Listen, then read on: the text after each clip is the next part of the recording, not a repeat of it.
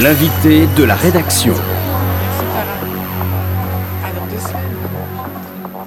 Un sujet qui poursuit et qui continue euh, ce dont nous avons parlé tout au long de ce 12-13, car d'une pandémie à l'irruption d'un nouvel attentat, comment écrire l'histoire de notre présent, comment faire acte de ce que nous décrivons d'emblée comme historique, alors même que nous y sommes confrontés là maintenant, dans un nunc pourtant perçu à des échelles et selon des points de vue si différents, comment se construit notre mémoire des événements d'une violence extrême où les émotions affluent et ne sont toujours pas synonymes de raison ou de recul, quels en sont les enseignements réels? Et pour plus tard. Donc pour y réfléchir dans ce 12-13, la sociologue de la mémoire, justement, Sarah Gensburger. Bonjour Sarah. Bonjour. Merci d'être avec nous euh, donc sur cette antenne. Vous êtes chercheuse au CNRS, spécialiste de la mémoire, donc habitante du 11e également, et vous en avez fait un livre, un livre et témoignage singulier, Mémoire vive, chronique, euh, chronique d'un quartier, Bataclan 2015-2016, publié chez Anamosa en 2017. Vous avez également coécrit avec Sandrine Lefranc À quoi servent les politiques de mémoire, publié aux presses de Sciences Po en 2017 également. Et vous publiez ce mois-ci avec Jérôme Truc, lui aussi chercheur au CNRS, les mémoriaux du 13 novembre aux éditions de l'EHESS. Et Sarah euh, donc un nouvel attentat intervient, écho des précédents, mais toujours suscitant euh, l'émotion, la colère parfois, comme euh, on en parlait donc à l'instant avec notre dessinatrice Grimbe. Est-ce ainsi finalement quand même que naît une forme de mémoire d'un événement dans cette tempête des émotions que cet événement suscite et dans la contradiction même que cet événement peut, peut susciter dans notre manière d'essayer de le penser oui, alors d'ailleurs, euh, dans les travaux sur la mémoire, on dit souvent que ce dont les gens vont plus se souvenir, c'est pas tellement de l'événement lui-même, mais c'est de la manière dont ils ont appris à propos de l'événement, parce que ce qui est mis en avant, c'est le poids de l'émotion dans le fait de se souvenir. Donc c'est sûr que hum, le rapport à l'émotion est central dans la construction de la mémoire. Et pour cet attentat, euh, on voit la répétition d'un certain nombre de choses qu'on a vues pour les autres, euh, bah, les rassemblements, le dépôt de messages et de fleurs sur les lieux des attentats. Mais il y a quand même une différence, il me semble, c'est qu'il euh, y a une gradation dans la forme de l'expression publique de la colère, qui était finalement moins présente pour les attentats précédents, et notamment pour le 13 novembre, où on possède un certain nombre de traces où c'était quand même l'accent qui était plus mis sur on va s'en sortir, on va surmonter ça, sur le vivre ensemble. Et là, il y a une expression beaucoup plus large d'une forme de, ben, colère, parfois de, de, haine, et de, ben, comme, euh, comme le disait euh, votre caricaturiste, euh, un trop-plein, quoi. Oui, et comme le disait Xavier Crétier, euh, euh, lui aussi chercheur euh, à Sciences Po sur ces phénomènes de radicalisation, etc., qui disait on a un, problème d'habituation à quelque chose auquel on n'était pas habitué, à savoir que finalement la France, contrairement à d'autres pays, n'avait pas nécessairement été autant confrontée à ces, justement à ces attentats et qu'elle avait un imaginaire quelque part en construction et, que, et, des réactions très émotives du fait quelque part d'être dans ce paradoxe de, de finalement d'apprendre à vivre avec quelque chose que d'autres sociétés avaient euh, finalement assimilé auparavant plus vite. Les, Alors ça, il y a plusieurs dimensions dans, ce que vous venez de dire. La première, c'est qu'il faut quand même se souvenir que, si, certes, il y a d'autres sociétés, notamment par exemple la société israélienne, qui sont beaucoup plus touchées par le terrorisme. C'est quand même pas quelque chose de nouveau en France.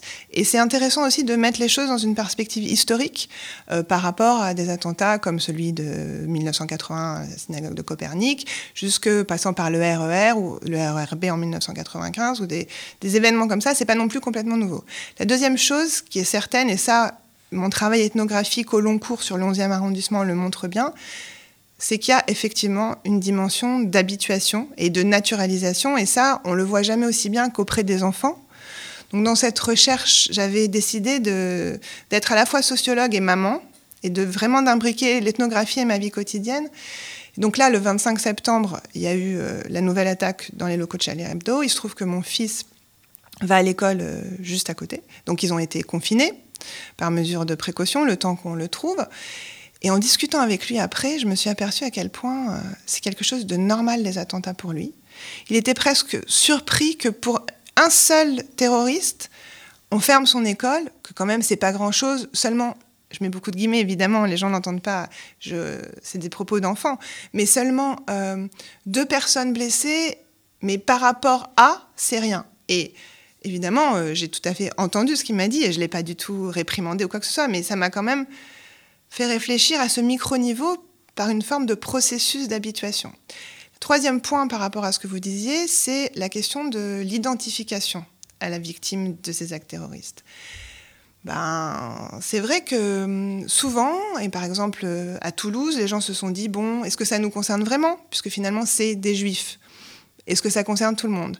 Ensuite, ça a été des militaires. Est-ce que ça nous concerne vraiment? Puisque c'est des militaires. Des caricaturistes. Bon, ils sont quand même des gens spécifiques, ils ont fait des choses c'était pas du tout forcément une justification, mais ils se sont dit, moi je caricature pas Mahomet pour dire vite, il va rien m'arriver. Et à chaque fois, en fait, on a aussi une vision un peu particulariste du rapport à l'attentat, qui permet certes son identification. Donc par exemple, ben euh, les Juifs vont se sentir plus concernés par euh, l'attaque de Toulouse. Euh, les enseignants, évidemment, aujourd'hui sont en première ligne. Mais la question maintenant qu'on doit se poser, c'est comment faire comment Comment faire pour que ces attaques-là concernent tout le monde? Alors, l'une des premières façons de le faire, c'est d'avoir un ennemi commun. Mais est-ce qu'on peut aller au-delà de ça? Et justement, euh, dans, euh, dans, ce processus finalement de création d'un sens et euh, idéalement d'un sens commun par rapport à, des événements aussi, frappants et tragiques que, que, les attentats. D'ailleurs, tragiques, il faudra en discuter. Mais je vous propose d'écouter l'hommage qui a été rendu à Samuel Paty dans la cour de la Sorbonne mercredi dernier, l'hommage rendu par le président de la République. On écoute Emmanuel Macron.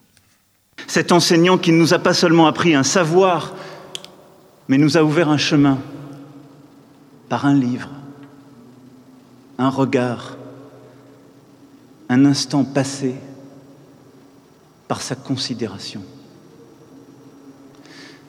Samuel Paty était de cela, de ces professeurs que l'on n'oublie pas de ces passionnés capables de passer des nuits à apprendre l'histoire des religions pour mieux comprendre ses élèves, leurs croyances, de ces humbles qui se remettaient mille fois en question, comme pour secours, sur la liberté d'expression et la liberté de conscience qu'ils préparaient depuis juillet, encore l'été dernier, à Moulins, à vos côtés, et des doutes qu'il partageait par exigence, par délicatesse. Samuel Paty incarnait au fond le professeur dont rêvait Jaurès dans cette lettre aux instituteurs qui vient d'être lue, la fermeté unie à la tendresse. Celui qui montre la grandeur de la pensée, enseigne le respect, donne à voir ce qu'est la civilisation celui qui s'était donné pour tâche de faire des républicains. Alors reviennent comme en écho les mots de Ferdinand Buisson. Pour faire un républicain, écrivait-il, il faut prendre l'être humain si petit et si humble qu'il soit et lui donner l'idée qu'il faut penser par lui-même, qu'il ne doit ni foi ni obéissance à personne, que c'est à lui de chercher la vérité et non pas à la recevoir toute faite d'un maître, d'un directeur, d'un chef, quel qu'il soit. Emmanuel Macron, donc, lors de l'hommage national rendu à Samuel Paty dans la cour de la Sorbonne mercredi, euh, dernier, Sarah Gainsburger, on entend beaucoup de choses dans ces, mots. On entend le fils, le père, on entend la figure ramenée à cette condition de victime. Euh, neutre au départ, c'est-à-dire euh, justement innocente par excellence, et de l'autre, la figure quasiment euh, du, soldat tombé, du soldat de la République, du professeur éternel, celui porteur justement d'un message euh, euh, entièrement forgé à la gloire d'une République en danger, justement au travers, de lui. C'est cette ambivalence finalement quand on est là très directement dans la construction d'un symbole au travers d'un événement comme un professeur décapité au coin d'une rue. En fait, oui, dans ses propos, Emmanuel Macron a même eu l'expression héros tranquille à propos de Samuel Paty. Il y a cette tension entre euh, la victime et le héros. Finalement, c'est en, en fonction de quoi que Samuel Paty est, tombé, comme il dit, euh, décapité horriblement. Ça, c'est une question vraiment importante, puisque ça encore, quand on a une approche un peu historique des attentats, on se rend compte que ça a beaucoup évolué les attentats des années 80-90, finalement, on donnait très peu la parole à la victime. La figure de la victime était très peu présente. Et on allait directement, la presse, les discours politiques, vers la cause politique des attentats. C'était vraiment le, cœur, de la question. Euh, dans la phase plutôt des années 2000, c'est vraiment les victimes qui sont au cœur de, la commémoration, au cœur des hommages, euh, à tel point que, par exemple, pour la commémoration du 13 novembre, il n'y a aucun officiel qui prend la parole, on a juste le rituel de la lecture de noms. Et là, on voit qu'on est un peu un tournant, c'est-à-dire, euh, euh, est-ce qu'on doit rentrer dans la logique de l'héroïsme? Et à ce moment-là, un héroïsme de quoi? Et ça veut dire que finalement, un enseignant qui fait son travail serait dans une posture euh, ben, de guerre, de lutte. Ça me semble quand même difficile pour les enseignants de se penser en, lutte, parce qu'en lutte avec qui? Une première ligne à nouveau, un front. Euh. Voilà, donc il est clair que ils ont, la plupart d'entre eux ont des convictions très fortes et les mettre en œuvre euh, d'un point de vue pédagogique, mais je pense que beaucoup diront qu'ils ne peuvent pas se penser en guerre, que c'est juste pas possible d'un point de vue pédagogique, puisque on peut apprendre et on peut faire euh, avancer les élèves que si on est dans un rapport de collaboration avec eux. Donc après victime, oui, mais alors dès lors victime de qui, de quoi, il faut nommer euh, les choses. Et ça, ça a été finalement longtemps euh, reporté dans les discours politiques par cette, cette obsession de, la concorde et du vivre ensemble qui, à mon avis, est, fondamentale, bien sûr, mais ne peut passer que par l'acceptation d'un conflit, de dissensus, de discussion, voire de gens qui ne sont pas du tout d'accord, dans des règles communes de base. Mais euh, euh, voilà, par exemple, la question je suis Charlie ou je ne suis pas Charlie, c'est différent de dire je soutiens Charlie Hebdo dans, le, dans sa démarche éditoriale et je suis euh, outré, complètement condamné, je condamne de manière absolument et entière et sans aucun, aucune limite, les attentats, c'est des choses différentes. Oui, mais qui nous amène euh, aussi, en fait, à la. Qu'est-ce qu'on mobilise à un moment donné quand on veut faire sens, quand on veut faire date, et, comme vous le dites, dans cette évolution même du discours politique, qui va chercher finalement, dans cette figure qu'il avait peut-être un peu, enfin, un peu peur, qu'il avait pris des précautions du moins avant, avant de s'en emparer, celle de la victime, en se demandant finalement au nom de quoi, de, quoi va-t-elle devenir euh, la figure, mais on voit il s'agit aussi de mobiliser derrière des institutions, des repères, des choses qui vont faire sens. Et là, on le voit, c'est effectivement la figure de, de l'instituteur chez Jaurès, etc. Mais au fond, ça, on, il faut toujours peut-être. Est-ce que c'est l'idée de s'interroger sur euh, l'arrière-pensée quelque part de, ces, de, cette, de cet imaginaire convoqué, c'est-à-dire dans quelle histoire euh, on va s'inscrire en, en, disant voici le hussard, voici le nouveau hussard, et comme vous le dites, avec un imaginaire qui laisserait penser que le, son, sa mission principale est de, de, s'opposer à l'islam radical, par exemple. Mais là, hum, bon, c'était très émouvant hein, le discours d'Emmanuel Macron. Je pense que tout le monde, euh, toutes les gens qui nous écoutent ont eu euh, des larmes aux yeux de l'entendre, et moi la première. Mais c'est quand même hors sol, c'est-à-dire que quel est l'état des institutions aujourd'hui? Là, c'est la sociologue de base et pas forcément la sociologue de la mémoire qui parle. C'est une institution scolaire délégitimée, avec des profs qui sont euh, très mal payés, qui ont des conditions de travail déplorables, qui euh, sont en nombre insuffisant, particulièrement dans les quartiers dont il est question régulièrement euh, comme possible lieu, enfin, terreau de l'islamisme. Donc il y a des questions aussi très concrètes du statut des institutions. Est-ce que finalement demander à l'école d'être le fer de lance de la protection de la République aujourd'hui, c'est rendre un service à la République? Qu'est-ce que ça dit de la République justement? En fait, finalement, qu'est-ce que ça crée comme sens euh, et comme appréhension générale, encore une fois, de cette mémoire qui se bâtit peut-être en même temps qu'on essaye comme ça, en fait, de la diriger, c'est-à-dire de faire sens au nom de, certains symboles, mais révéler aussi du, coup ce qui l'état même de ces symboles dans euh, oui parce qu'on ne peut pas penser que à l'école tout n'est pas seulement transmission de contenu transmission de récits transmission de valeurs. On sait que ça marche pas forcément comme ça. C'est aussi la question de l'exemplarité de l'institution. Comment fonctionne l'institution? Quelle place on donne aux enseignants? Euh, quels moyens on leur donne? Et comment comment concrètement la vie quotidienne en fait dans les écoles finalement les, les, les enfants apprennent plus de, de ben, des valeurs dans la manière dont les choses sont organisées à l'école que euh, de valeurs telles qu'on leur transmettrait dans un cours d'éducation civique euh, stricto sensu sur le mode ben voilà c'est ça ça qu'il faut croire et d'ailleurs c'est pas comme ça que procèdent les mmh. enseignants c'est pour ça que Samuel Paty ou d'autres créent des débats provoquent aussi d'une certaine façon provoquent pas euh, la morale mais provoquent la discussion et dans cette expression provoquer la discussion, c'est aussi un outil pédagogique. Et donc ça, ben, bon, je pense que la plupart des enseignants se disent que aussi la réforme euh, ben, de l'éducation nationale depuis un certain nombre d'années va pas dans ce sens-là.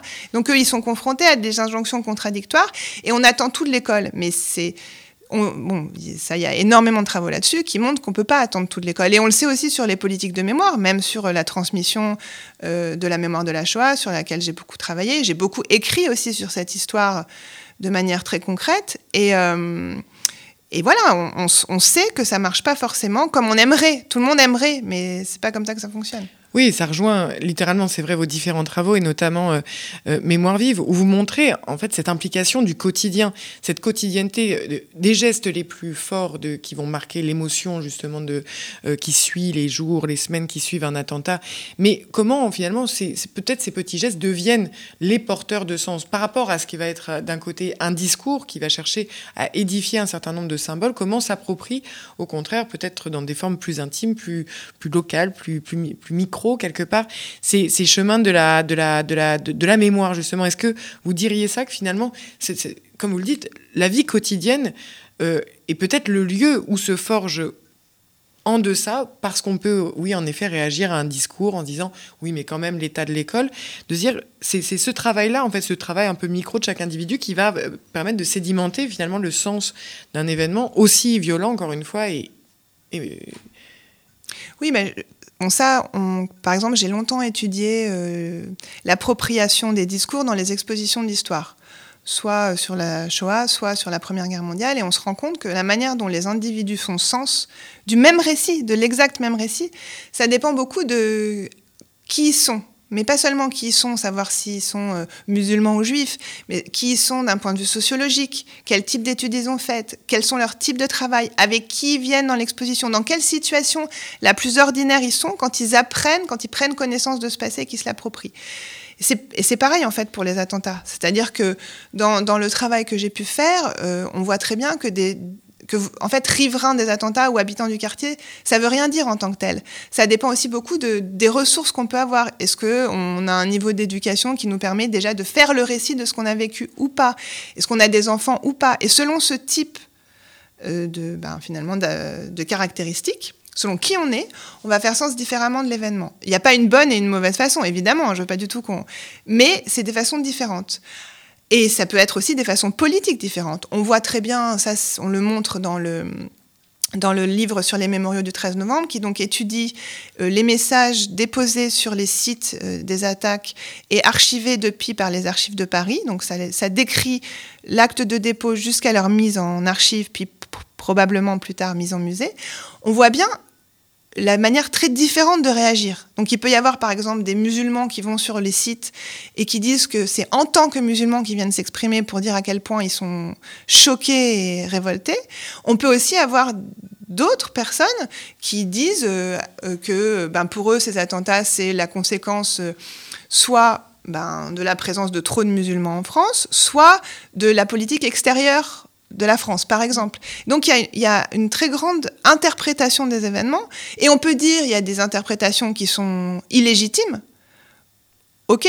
En tout cas, moi, il y en a certains politiquement, évidemment, que je souhaite pas. Mais une fois qu'on a dit ça, mm. qu'est-ce qu'on fait? Oui, parce que ce qui est intéressant, Sarah Jeanne Georges, c'est que vous montrez finalement euh, toutes ces voies possibles et d'accès euh, à la constitution d'un souvenir, c'est-à-dire à une interprétation d'un événement qui, aussi total qu'il puisse apparaître au départ, n'en est pas moins euh, le, lieu d'un surgissement de, voilà, de, différents points de vue, différents regards, tous ces types que, que vous étudiez justement en disant c'est ça qui est intéressant. Mais est-ce que, euh, parce que c'est ce qui se dessine dans votre dernier ouvrage sur les mémoriaux du, du 13 novembre, il y a donc par exemple le projet de la constitution de la création d'un musée mémorial des sociétés face au terrorisme.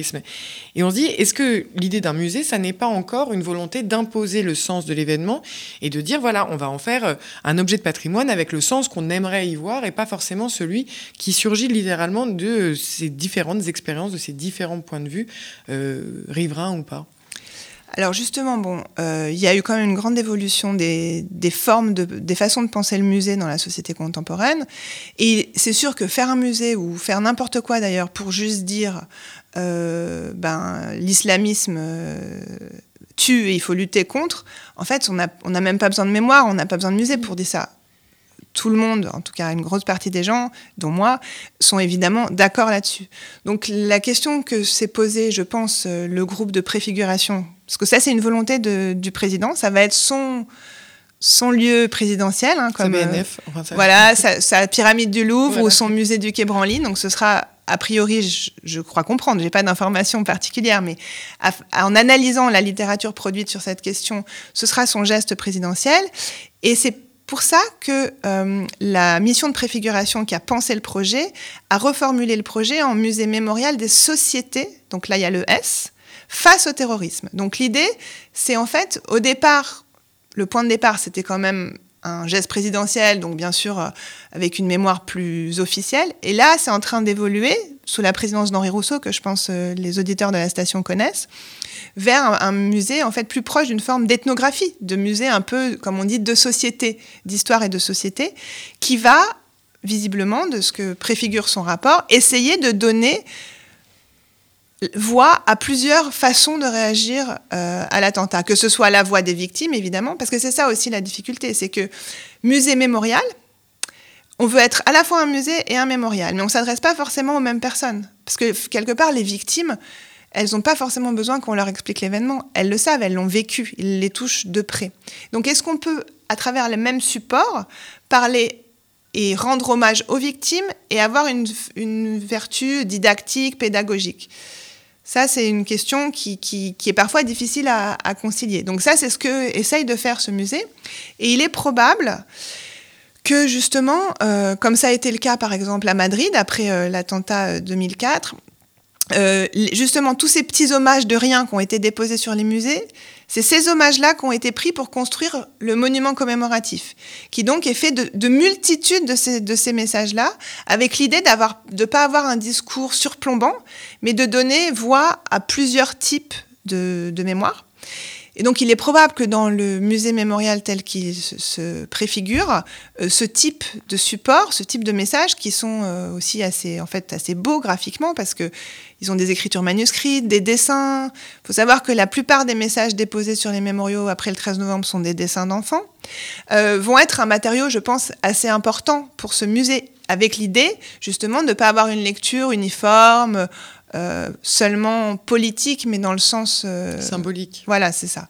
Euh, mais parce que qu'est-ce que ça nous dit? Oui, qu'est-ce que, qu'est-ce que, comment ce lien entre la, mémoire en cours de formation, encore une fois, qui a trait à des, à des, à des événements extrêmement récents, en tout cas pour ceux qui qu'on a évoqués là et qui sont convoqués par ces, ce projet mémoriel quel est l'intérêt en fait de, s'intéresser à tous ces hommages, à toutes ces petites choses, à tous ces dessins, à tout, peut-être même des choses parfois qui ont peut-être été juste oubliées là et, euh, et qui tout d'un coup vont faire sens parce qu'on veut les voir comme ayant du sens dans ce contexte-là.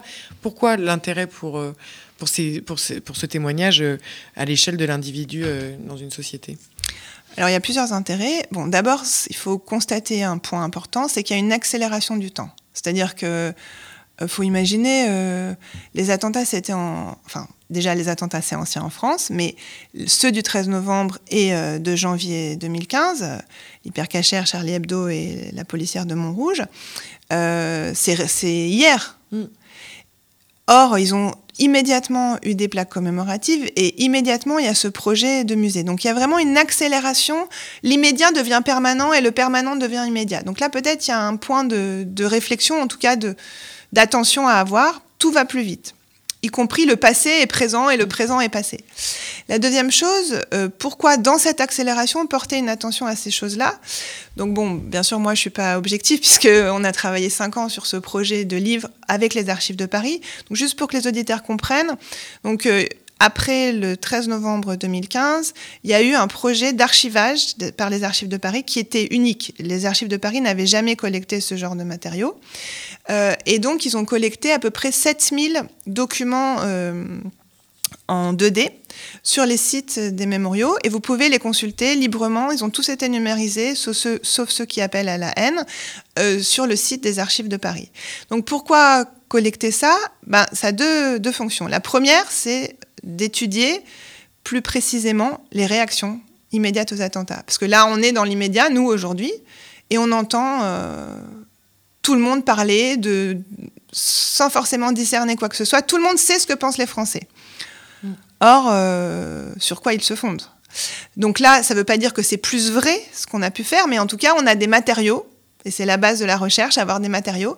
On essaye de les mettre en contexte et on les a étudiés. Donc, par exemple, il y a un chapitre dans le livre qui dit qu'est-ce que disent les messages du 13 novembre? Et il y a deux aspects importants, enfin trois aspects qui sont spécifiques à la France, par exemple. Le premier, c'est l'humour. Et euh, ça n'a pas été euh, retrouvé dans d'autres cas qui ont été étudiés à l'étranger, comme Madrid ou Londres, par exemple. Donc vraiment, apparemment, la spécificité de la manière dont euh, les Parisiens et les visiteurs ont essayé de, de digérer en fait l'événement, de digérer leurs émotions, c'est aussi à travers l'humour.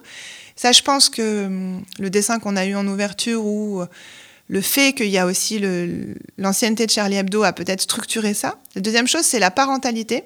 C'est-à-dire que beaucoup de gens ont laissé des messages en tant que parents, en tant que grands-parents, en tant que maman.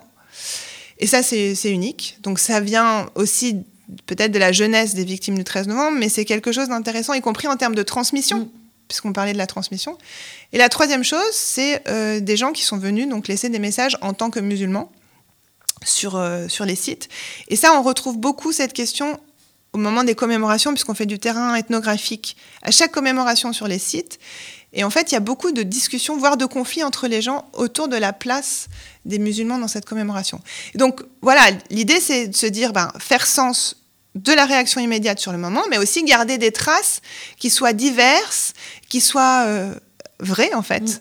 pour la patrimonialisation. Parce que sinon, qu'est-ce qu'on va, qu'est-ce qu'on va garder?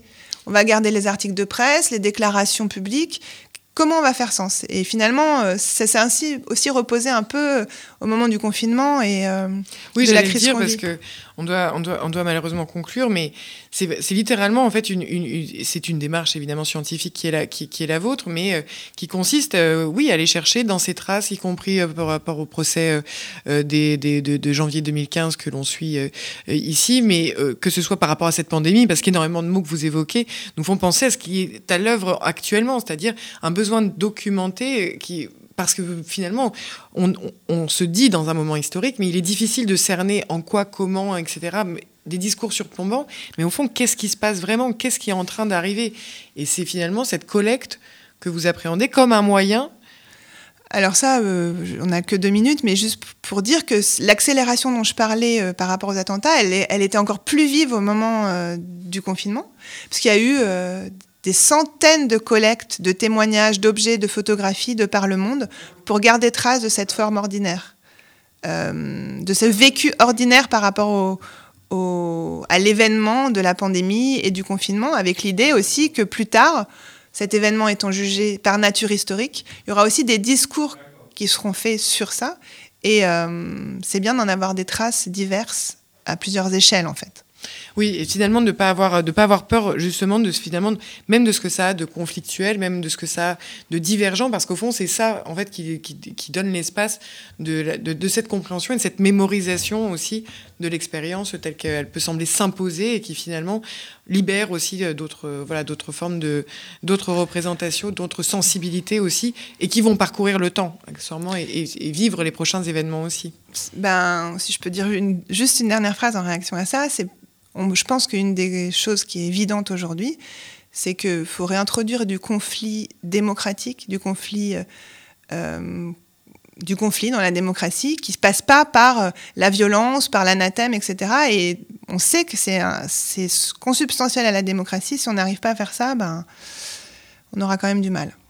Et oui, c'est le, les chemins de la mémoire sont conflictuels.